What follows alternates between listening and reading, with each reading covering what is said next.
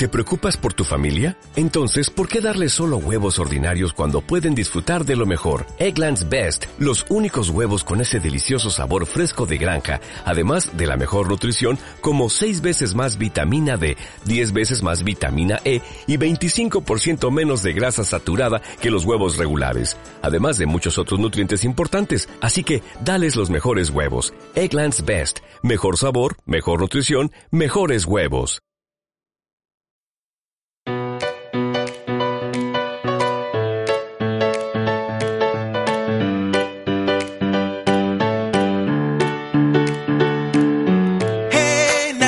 Hola, ¿qué tal? Bienvenidos al programa Viaja con Ría. Soy Fran Palmero, presentador del podcast Carrete Digital, eh, podcast en el que hablamos sobre fotografía.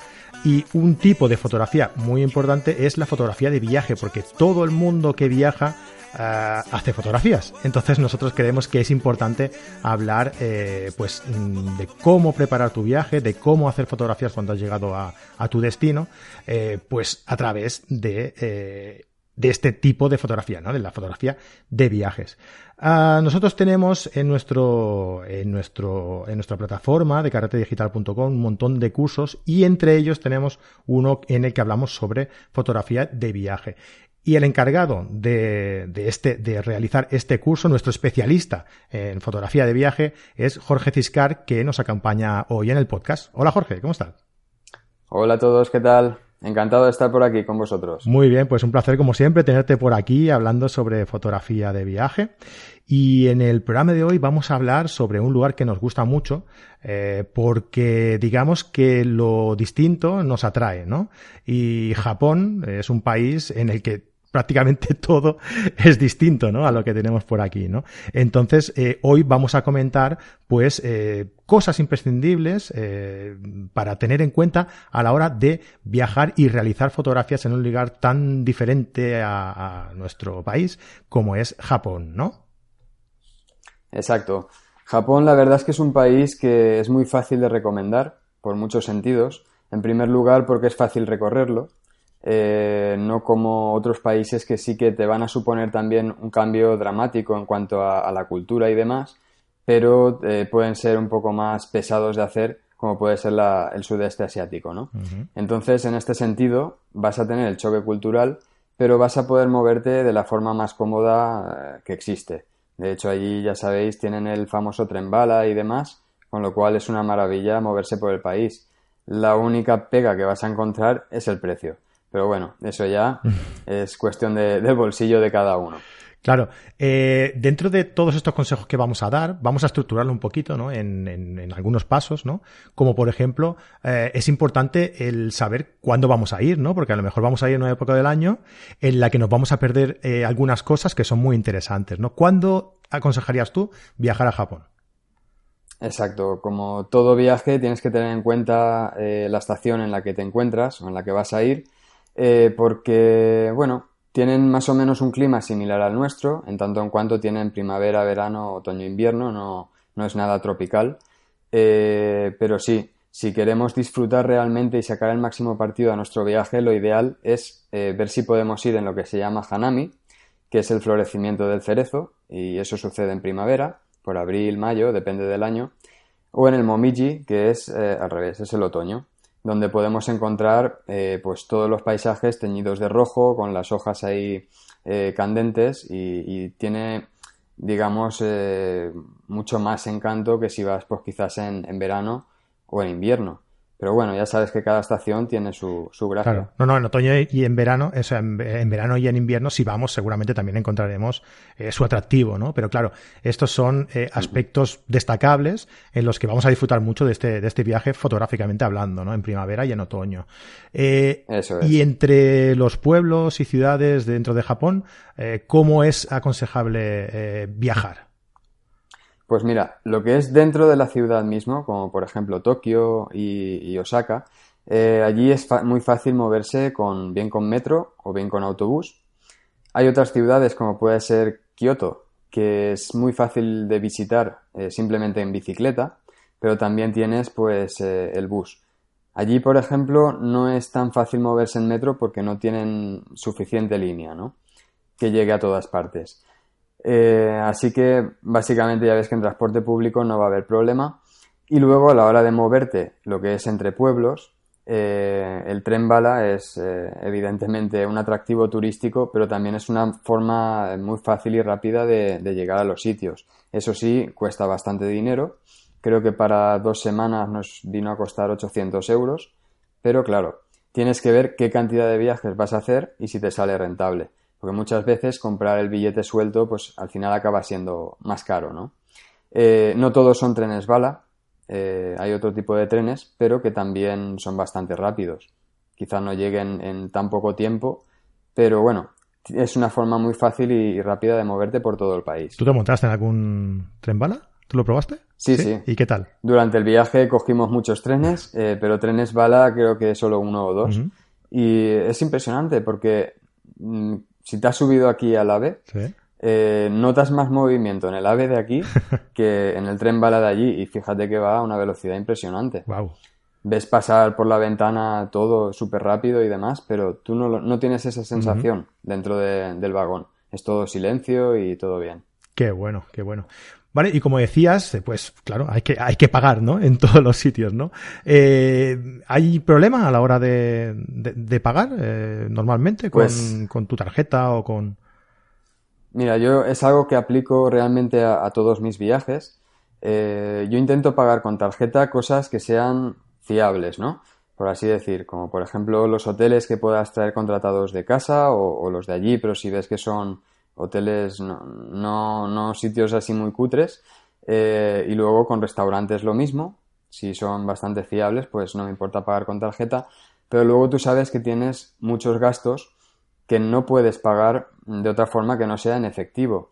Y de hecho te sorprendería en Japón porque a pesar de ser un país muy desarrollado, te encuentras en un montón de sitios que no puedes pagar con tarjeta.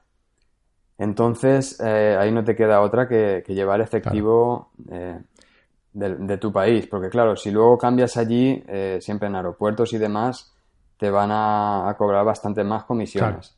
Entonces, yo siempre me llevo algo de aquí. O sea, es aconsejable lo que, lo que tú dices, ¿no? Es, llevar siempre cambio desde aquí, ¿no? Exacto. Yo siempre me suelo llevar algo de aquí y en ese sentido, por ejemplo, sé que eh, han comentado que RIA Financials, eh, que es una empresa que se dedica a cambiar eh, monedas. Sí, es lo que te iba a comentar, ¿no? Que, que, bueno, ya que estamos, pues hablando de RIA Financials, ¿no? Pues es aconsejable que lo hagas desde aquí y nosotros te aconsejamos también que lo hagas eh, con ellos porque pues es eh, una, una, manera de hacerlo muy fácilmente, de hacerlo online. Eh, puedes ir a recogerlo a cualquiera de sus oficinas o esperar que te lo traigan a, a casa en, en, menos de 48 horas. ¿Vale? Y bueno, hay un montón de sitios de, de España, en Madrid, Barcelona, Valencia, Mallorca, Málaga, Torremolinos, o sea, en un montón de sitios eh, puedes hacer este tipo de cambio de moneda eh, online lo que decimos, ¿no? Puedes ir a buscarla a sus oficinas o te la envían cómodamente a, a tu casa, ¿vale? Así que muy aconsejable, ya os, ya os decimos, eh, RIA Financials. Ah, Jorge, imprescindibles de Japón, ¿qué destacaríamos como imprescindibles? ¿Qué, no nos podemos perder una vez que vamos a, a Japón? Uf, pues la verdad es que hay muchísimas cosas para ver. Si quieres, vamos a repasar un poquito por encima la ruta de dos semanas que hice yo y así vamos destacando las cosas de, cada ciudad. Me parece genial. Como sabes, planifico bastante mis viajes para optimizar el tiempo al máximo. Entonces, digamos que está todo un poco más eh, en orden y podemos ir siguiendo el viaje como tal. Venga, perfecto. Pues mira, podemos empezar por Tokio, que es la capital y es normalmente donde la gente suele aterrizar desde España. Otro sitio es Osaka, pero bueno, empezaremos por Tokio que está más al norte, iremos bajando. Entonces, allí mismo eh, puedes encontrar eh, las zonas más frikis, que son las que ves en viajeros callejeros y cosas de esas, ¿no? Son zonas súper tecnológicas donde puedes ver, pues eso, el, lado más freak de, toda la gente de, Japón. Eh, típico cosplay y cosas así, gente que se viste de videojuegos, todas las zonas estas llenas de carteles, muy luminosas, y demás. O sea, los, los locos tecnológicos eh, fotográficos podemos encontrar allí en nuestro paraíso. Porque allí tenemos una meca que son eh, tiendas de electrónica, que son de varias eh, plantas, como lo que aquí vendría a ser el corte inglés, pero solo de electrónica. Solo de electrónica y fotografía y vídeo. Y mm. cada, cada planta es de una temática. Una solo de auriculares, una solo de, de cámaras ah, y cosas así. Sí, sí, es impresionante. Y eso pues lo podemos encontrar en los barrios de Shinjuku y Akihabara. Esa es la parte más moderna de la ciudad. Luego, si vamos ya a buscar lo que son un poco eh, pues, eh, los templos o las cosas así más, más tradicionales, podemos encontrar eh, el Palacio Imperial, eso por supuesto. luego tenemos también el templo de Sensoji, que ese la verdad es que es espectacular, lo habréis visto seguramente en fotos. tiene una gran puerta que se llama Hozomon, roja, a la entrada y está lleno de farolillos, los farolillos típicos que podemos encontrar japoneses, iluminados de noche y tal. Eh, esa estampa seguro que la habréis visto. Y es una pasada verlo ahí. Un montón de veces en, miles de fotos, ¿verdad? Mm. Sí, sí, sí, sí. Ahí es, es, un sitio típico, ya te digo. Y luego, si queremos tener pues unas vistas, que eso siempre lo recomiendo en grandes ciudades, cuando se visiten, eh, es ir a un mirador. Un mirador que te permita tener pues una vista panorámica de la ciudad, ¿no? Y en ese sentido, a pesar de que no es el más alto, yo el que más recomiendo es la Torre Mori. Por la simple razón de que desde allí, pues, tiene una altura que te permite eh, ver ampliamente la ciudad, pero sin dejarte todos los edificios allá a tomar por saco abajo. ¿Sabes lo que te quiero decir? Porque yo eso al final, sí, más alto, más alto, tendrá récords, tendrá lo que sea. Hay uno que se llama el Sky Tree, creo que se llama, o Sky Deck, eh, que está altísimo, es el más alto de la ciudad, pero claro, todo queda abajo, entonces no te deja apreciar tampoco los edificios y demás, ¿no? Pierde como, este pierde como perspectiva, ¿no? Y se ve como todo más pequeño y más, eh, más Exacto. Yo lo veo así, por lo menos con mi perspectiva de fotógrafo, pues siempre intento buscar algo interesante que mostrar, ¿no?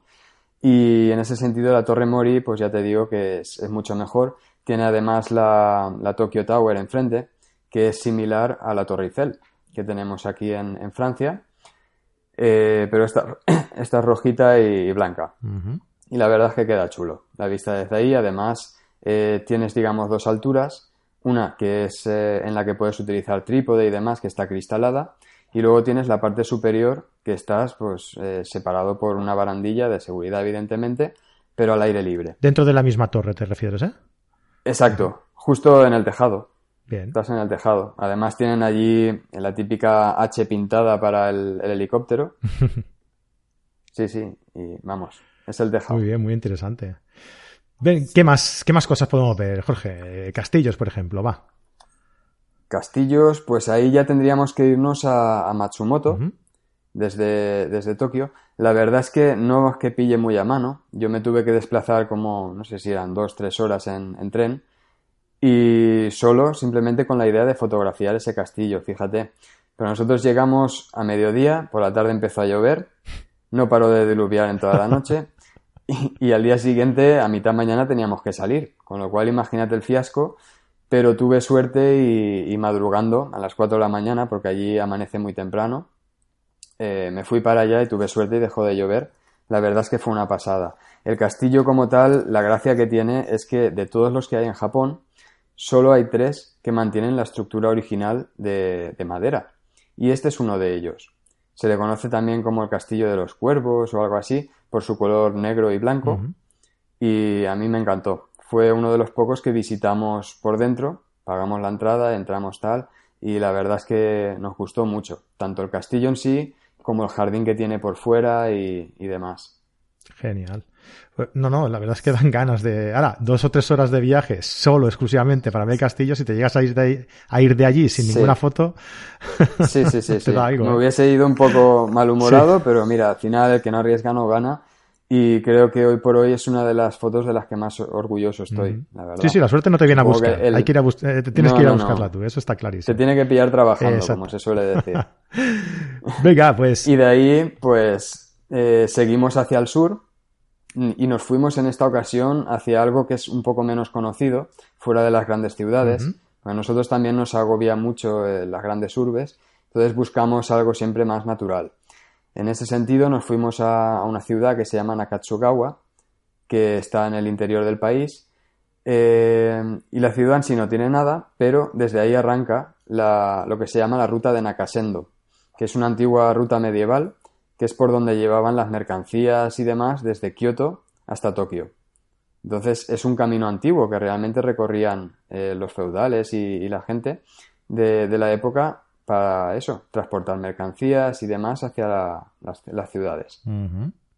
Y ahí pues eh, es un recorrido muy bonito. Eh, creo que eran, no sé si eran 8 kilómetros o así el total. Se, se recorre desde Magome, una población que se llama Magome, hasta Sumago. Y luego, si quieres volver en tren otra vez a, Nakatsugaba, eh, tienes que recorrer un poquito más hasta Nagiso. En total creo que eran 10 kilómetros. Todo, todo lo que es la ruta es muy bonita, vas rodeado de naturaleza, vas viendo montañas y demás. Eh, también cruzas algún río y eso. Y todas las casas que hay por allí mantienen eh, el estilo tradicional japonés. Ah, qué chulo. Tienes ahí unas fotos ahí muy, muy, muy guapas porque sales un poco también de lo, de lo típico, ¿no? De, claro.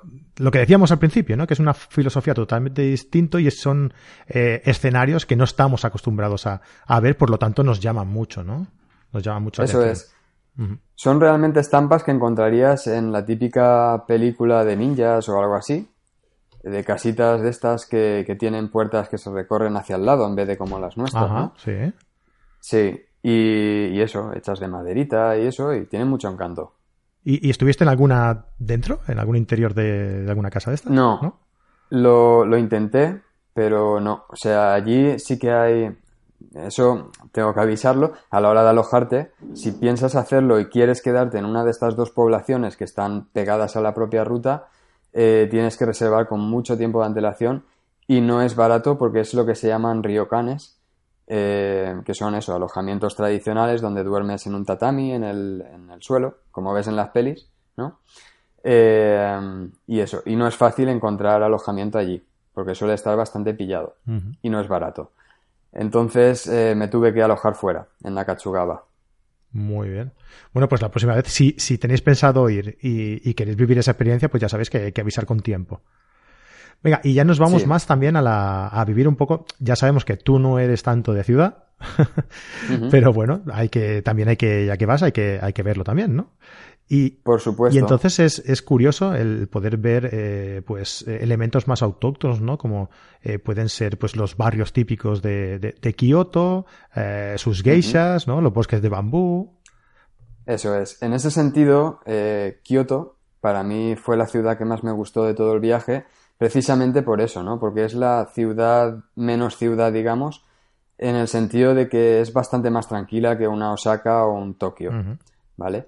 Eh, por allí hay mucha gente que se mueve en bici, también sigues teniendo tráfico de coches y demás, pero es una ciudad mucho más recogida y, y no sé, tiene, tiene más encanto. No son todo edificios súper altos y eso, sino que tiene una zona antigua bastante amplia eh, donde puedes ver pues casitas más bajas y, llena de pues pagodas o otro tipo de templos, porque otra cosa no, pero templos en Kioto no te van a, faltar. o sea, te puedes aburrir, podrías estar una semana entera viendo templos y seguirían quedándote.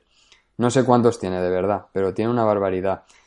En ese sentido, recomendar quizás el templo San, San Gendo, si no me equivoco, que es eh, el templo que tiene un montón de, estatuillas de doradas. No sé si es de oro o no, pero están, son doradas, tienen una barbaridad. Y la verdad es que es impresionante eh, visitarlo. Así como otros es más de lo mismo, este es algo un poco distinto. Y luego, pues siguiendo con cosas así un poco más religiosas, pues tenemos la pagoda antigua de Yasaka, que es muy conocida, también habréis visto infinidad de fotos de allí. La zona en sí está muy chula porque es la parte más antigua de, la ciudad y muy cerca de allí tenemos el barrio de Gion, que es donde se suelen, por donde se suelen mover las geishas, donde están las casas de geishas y, demás. No es fácil verlas, aquí la recomendación es que sepáis sobre qué hora pasan. Y ahora mismo no me acuerdo bien, pero creo que era entre las 5 y las 6 cuando entran a trabajar por la tarde y ahí es fácil pues ver taxis que paran y, ellas se bajan para trabajar porque la verdad es que sufren un verdadero acoso de, fotógrafos y turistas en general esperando verlas algunos con más educación que otros, ¿no? Dejémoslo ahí. ¿Viviste alguna, alguna situación cuando, cuando estuviste o, qué? Sí, no, no es la situación, no es que pasase nada en concreto, sino es el hecho en, como pienso yo que se, que se sentirán, ¿no? Al vivir eso. Son como auténticos monos de feria. Entonces se sienten acribilladas, hay gente que va con un 70-200 y se lo planta en la cara, eh, no sé, es un poco agresivo, ¿no? Todo el mundo ahí eh, encima tuyo, no sé, lo veo demasiado. Deben sentir un poco como, como acosadas, ¿no? Y además yo creo que, que, su, eh, que su carácter en sí son, son muy reservadas. Y entonces eso les debe incomodar bastante, la verdad. Exacto, ese es el, problema. Pero bueno, y aparte de eso, pues no podemos olvidarnos en Kioto de, visitar las mil puertas rojas, que se llama Fushimi Inari. Eh, la verdad es que es muy bonito de ver. Eh, digamos que está sobre una ladera de una montaña. Entonces ahí se, se supone que todo empezó porque mm, daba suerte poner un tori ahí, ¿no? Entonces la gente que tenía negocios y demás, para que le fuese bien, para pedir prosperidad, pues eh, hacían donaciones, compraban un Tori, lo colocaban ahí con pues, el nombre de la empresa o de la familia que quisiera y demás, como rezando a, esa deidad, ¿no? Entonces, poco a poco, todo eso, todos esos Toris puestos juntos, eh, fueron subiendo la ladera y hacen como una verdadera serpiente a lo largo de la montaña y le puedes dar la vuelta, ¿no? Llegas arriba y vuelves a bajar por otro lado. Y es algo muy curioso de ver si quitásemos la gente y la cantidad de turismo que recibe, mm, es un sitio de estos que dices, aquí hay paz. Es que se respira tranquilidad y te da una armonía y, eso que es, es, para vivirlo. Pero claro, añades el, tumulto de gente y ya pues te frustra un poco, pero bueno, creo que cuando vas a sitios así sabes lo que Claro, es que es el principal problema de, de, estos sitios tan turísticos, ¿no? Que, por, que pierde la gracia Mm, relativamente pierde esa gracia eh, que con la que realmente está, está hecho, para lo que realmente está hecho, ¿no? Que es precisamente eh, pues que sea un lugar tranquilo, de paz, de, de, tranquilidad. Y, y, claro, a veces es todo lo contrario, ¿no? Lo que, lo que sientes es agobio y, y, gánate salir corriendo. Sí, debería de ser muy zen y no lo es. Y en ese sentido, eso, eso mismo también pasa en el bosque de bambús de Arashiyama, también muy famoso, eh, como no vayas de madrugada o a última hora de la tarde tirando más bien para la noche, eh, eso es un caos. O sea, tú vas pensando que es un bosque enorme, realmente son como dos callejuelas que en total, eh, si sumas los metros, no habrá más de 200 o 300 metros de, camino. Y he llegado a ver parar un taxi a mitad de ese camino. Ostras. O sea, imagínate hasta dónde llega la vaguería. y, no sé, me sorprendió en ese sentido que en un país tan desarrollado eh, no estuviese eso un poco más controlado. Pero bueno.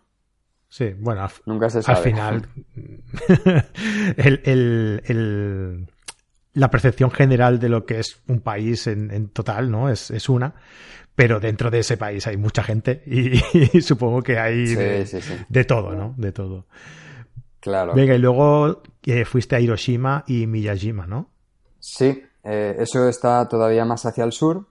Eh, Hiroshima, la verdad es que se puede ver en una mañana. Pues tienes un montón de cosas relacionadas con, la bomba, ¿no?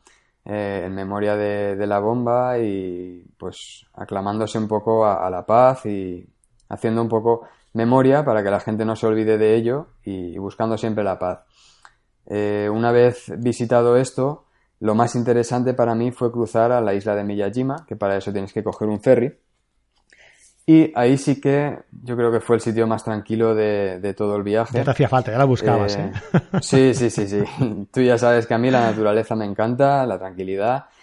Y en ese sentido, sí, allí también llegan turistas, claro que sí. Pero ya no es el mismo estilo que, en las ciudades, ¿no? Allí tenemos eh, el Gran Tori de Itsukushima, que es la típica imagen de Japón que, que sale como, como icono, ¿no? es un tori enorme que está en, la mar, en el mar. Entonces, eh, en función de cómo esté la marea, puedes llegar hasta él y tocarlo o queda totalmente cubierto. Entonces, queda muy bonito verlo al amanecer o al atardecer con toda la calma y, demás. Ahí sí que nosotros nos pegamos el lujazo y nos alojamos en un ryokan, también porque allí eh, es la mayor variedad que tienes a la hora de alojarte. Hoteles normales y corrientes tampoco hay tantos. Y sí que es cierto que es caro, pero pienso que durante todo el viaje a Japón es una experiencia que mínimo tienes que, que hacer una noche. No te digo que te alojes ni todo el viaje ni nada, pero una sola noche para saber lo que es. Te llevan la comida a la propia habitación, te lo ponen en una mesita de estas, pues lo que ves en los dibujos animados, ¿no? De estas bajitas que te tienes que, tienes que comer así con las piernas entrecruzadas. Luego te lo quitan todo y te preparan la cama en el suelo para dormir ahí. Y tienes aparte siempre pues eh, sauna incluida, además, eh, desayuno. Eh, sauna, pero no la típica sauna que tenemos aquí, sino la de ellos. Esa que ves que, que entran y tienen como una piscinita y luego se ponen la toalla encima de la cabeza. Tienen como duchas, pero incluso para los pies, a la altura de los pies y demás. Se sientan allí y ves que los japoneses, ¿no? pues se hacen su, su ducha diaria, pero de forma más tranquila y no, no en las duchas que estamos acostumbrados nosotros, sino ahí bien sentaditos, dejando pasar el rato y tranquilamente. Sí, aquí sería inconcebible eso, o sea, ¿no? Sí, sí, sí. Una ducha de más de 10 minutos, uy. aquí vamos siempre estresados. no, no, no. es el problema. Yo, te digo una cosa, muy exótico y todo lo que tú quieras, pero yo comer con, con, con las piernas cruzadas o de rodillas, no, no, lo siento. Pero yo soy incapaz, ¿eh? Yo me toca estar cambiando constantemente de postura porque no soy muy flexible y a mí me pasa igual. en ese sentido lo paso mal, pero es el hecho de vivir la experiencia. Sí, eso, eso está claro. Eso está claro que por lo menos una vez en la vida hay que vivirlo, ¿no? Y hay que, y hay que sentirlo, ¿no? Y, pero ya te digo que, no sé, no, sería cuestión de acostumbrarse, ¿no? Pero que muy cómodo no, parece, la verdad. No, no, no, no. Ya te digo que no. Vale, y ya pasamos ya por la, por la ciudad más, más al sur, ¿verdad? Es que es Osaka. Sí, de las que yo visité, Osaka es la que está más al sur. Nos tocó volver, digamos, desde Miyajima, toca subir hacia el norte otra vez para llegar hasta ella, ¿no? Pero es que Osaka es la otra ciudad importante con aeropuerto, entonces era nuestro aeropuerto de vuelta y ahí acababa nuestro viaje. Eh, de todo lo que visité, Osaka es lo que menos me gustó de toda Japón. Es la típica ciudad que o la amas o la odias. Pero es que a mí me resultó eh, no sé, como una ciudad de gitanos comparado con, el resto de, cosas que, visitamos por Japón, ¿no? Muy desordenada, eh, muy sucia, así como en Tokio tú podías ir por la calle y mira que hay gente y recibe turismo y demás y no verás un papel en el suelo, ni un chicle pegado, ni una colilla. Aquí era todo el contrario. O sea, veías bolsas enteras, eh, la gente no tenía educación. En los otros sitios, pues ya sabes que son muy respetuosos y demás en Osaka se lo pasaban todo. Qué curioso, ¿no? Por donde yo te diga. Sí, sí, sí, sí. En ese sentido no me gustó. Eh, destacaría simplemente un par de cositas. Eh, que sería pues su barrio también de frikis, que también lo tiene, que se llama... Ahí en, todo, en todas las ciudades siempre hay un barrio friki, ¿no? claro, a ver, por lo menos para nosotros, ¿no? Pero es, es eh, la típica imagen cosmopolita que tenemos de, Japón, con esta gente pues más alternativa. Eh, no lo digo en modo despectivo para nada, simplemente cada uno que disfrute con lo que tal, pero es, muy curioso de ver. Eh, tienes ahí pues eh, edificios enteros que son como casinos, donde la gente se puede pasar el día entero, porque es que además sabes que están porque escuchas el sonido desde fuera de, la música que ponen a toda pastilla dentro. Incluso con las puertas cerradas lo escuchas. Y lo tienen todo tapado para que no sepas si es de día, es de noche, tipo Las Vegas. Sí, sí, sí. Y aparte tienes lo mismo, pero edificios completamente de videojuegos, que se pueden tirar ahí perfectamente niños jugando, pero vamos, un montón de horas. Sí, sí, sí. Es, eh, es chocante de ver. Eh, pues esos eh, barrios se llaman Shinsekai, Denden Town y Dotonbori.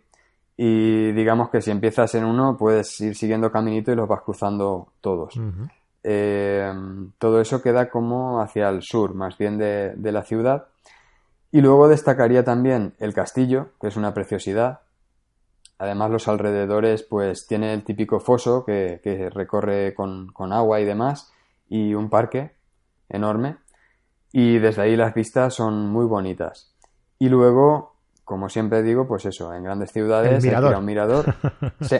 Y en este caso es el Humeda Sky Building, que desde ahí podemos ver cosas curiosas como un edificio que se llama Gate Tower, eh, que mm, ese la, la curiosidad que tiene es que hay una autopista, o sea, tiene un agujero en, en medio del edificio y por ese agujero pasa una autopista de coches.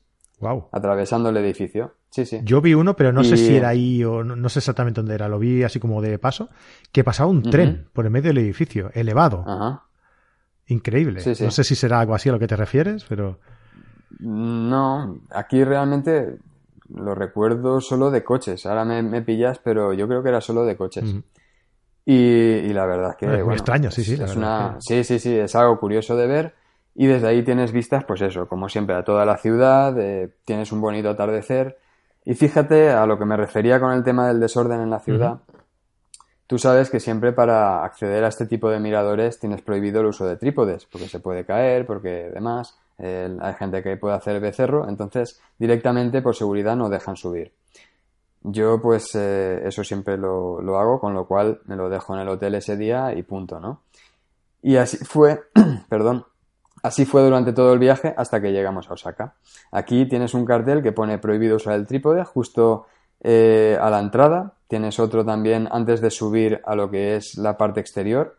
Eh, y nada, llega la hora del atardecer y ahí todos llevan trípode menos yo. o sea, imagínate. Y el guardia, el guardia de seguridad pasando por ahí por la pasarela no dijo ni mu a nadie. Ostras. Y la verdad es que molestaban, ¿eh? porque eh, es una pasarela que de ancha no tiene mucho, va de forma circular, eh, es una vista 360 grados y, molestan, porque claro, con las patas estiradas y demás... Ocupa mucho espacio. Mm, claro, hay mucha gente, con lo cual molesta. Así que nada, esa fue nuestra despedida agridulce del país, pero bueno, como sabía un poco a lo que íbamos, pues tampoco le dediqué demasiado tiempo. Claro. Muy bien, pues hombre, es muy, muy es curioso, ¿no? El haber acabado, el haber acabado en el sitio donde menos, ¿no? Eh, donde menos te gustaba. Pero bueno. Sí, la verdad es que sí. Pero oye, lo que, lo que vi me gustó, ¿eh? Es decir, las tres cosas que he recomendado, a mí me gustó verlas y no me arrepiento de haber ido. Eh, pero eso, que no se le dedique más tiempo del necesario tampoco.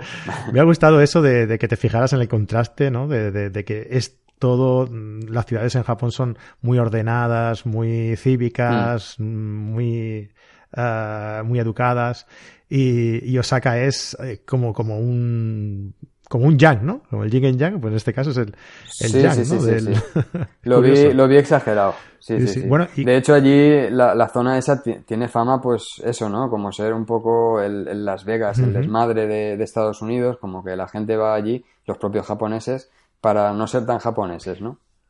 Va, para desconectar un poco, digamos, ¿no? sí, ahí. Un poco. Sí. sí. sí, Muy bien. Oye, pues nada, hasta aquí nuestro, nuestra ruta por, por Japón, eh, donde os hemos eh, contado un poquito cómo, eh, cómo llegar, eh, cómo viajar, cuándo, cómo hacerlo, cómo pagar. Recordad que ya os hemos recordado aquí eh, lo de RIA Financias, el cambio de, moneda online, que os lo traen en menos de 48 horas, eh, cualquier tipo de cambio. En muchas ciudades de España, Madrid, Barcelona, Mallorca, Málaga y bueno, pues cualquier tipo de, moneda, ¿vale? donde vamos a poder ver pues todos estos lugares eh, más icónicos, ¿no? Donde imprescindibles de, de Japón, ¿no? Eh, si nos hemos dejado alguna cosa, ¿cómo podemos completar este, esta ruta por, todo Japón, Jorge?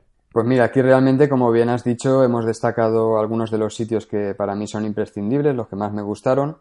Eh, pero quien quiera profundizar un poco más, eh, tener información más detallada de la ruta que hice en esas dos semanas, donde me alojé incluso, tener los datos GPS, ver las fotos que hice y, demás, tiene toda la explicación en mi blog, Ahí cuento todo, intento inspirar un poco a la gente a, que haga viajes, eh, intento guiar también sobre los sitios a los que yo ya he ido, pues eh, arrojar un poquito de luz, ¿no? De lo que se pueden encontrar y de qué es lo más recomendable. Y bueno, a nivel fotográfico, pues también pueden encontrar muchísima más información sobre procesados, sobre cómo tomar las fotos y demás. En ese sentido, publiqué también un, un ebook para aquellos que quieran meterse más en el tema de fotografía en concreto de viajes. Y eh, también tenemos el, curso que, tenéis vosotros en la plataforma de Carrete Digital, que lo hice yo, que es un curso de, de 10 vídeos y ahí pues eh, también tienen toda la información mucho más visual de cómo planifico el viaje, cómo hago las fotos y cómo las proceso al llegar a casa. Exacto, pues sí, mm, como ya eh, hemos comentado al principio, nosotros somos una plataforma de cursos y dentro de estos cursos tenemos el de Jorge donde podéis eh, aprender eh, cómo planificar, cómo preparar vuestro viaje para conseguir, para traeros unas fantásticas fotografías de todos los sitios donde, donde visitéis, ¿no? Porque visitar un sitio, un lugar eh, y no traerte una buena fotografía que te lleve a ese lugar una vez hayas, hayas vuelto a tu casa, pues hombre, da como un poco de cosa, ¿no? Dices, he ido a este sitio tan chulo y tal, pero verdad que siempre pasa lo mismo que decimos, la foto no, no hace no hace justicia, a lo que era realmente el sitio, ¿verdad? Pues nada, con estos cursos podéis aprender a hacer esa foto, a planificarla e incluso a editarla después, ¿no? Muy bien, oye, pues nada, ya sabéis, eh, jorgeciscar.com, la, la, web de, Jorge, y carretedigital.com para, eh, bueno, pues para ver este curso y muchos otros más que los tenemos a vuestra disposición por una suscripción de 10 euros al mes. Y podéis escucharnos también en nuestro podcast, en carretedigital.com lo tenéis todo, podcast, una revista online que tenemos y los cursos, entre otras muchísimas cosas. Eh, Jorge, muchísimas gracias por ilustrarnos aquí sobre este viaje a Japón. Me ha parecido muy, muy instructivo.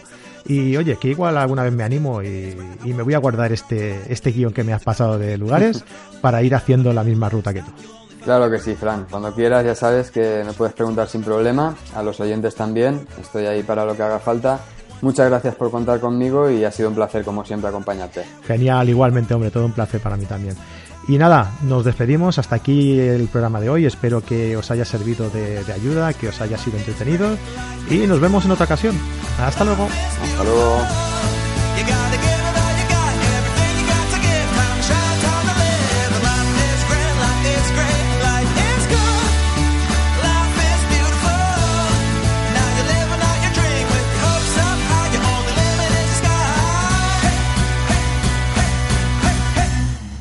¿No se merece tu familia lo mejor? Entonces, ¿por qué no los mejores huevos? Ahora, Egglands Best están disponibles en deliciosas opciones. Huevos clásicos, de gallina libre de jaula y orgánicos de Egglands, que ofrecen un sabor más delicioso y fresco de granja que le encantará a tu familia. En comparación con los huevos ordinarios, Egglands Best contiene la mejor nutrición como 6 veces más vitamina D, 10 veces más vitamina E y el doble de omega 3 y B12. Solo Egglands Best. Mejor sabor, mejor nutrición, mejores huevos. Visita egglandsbest.com para más información.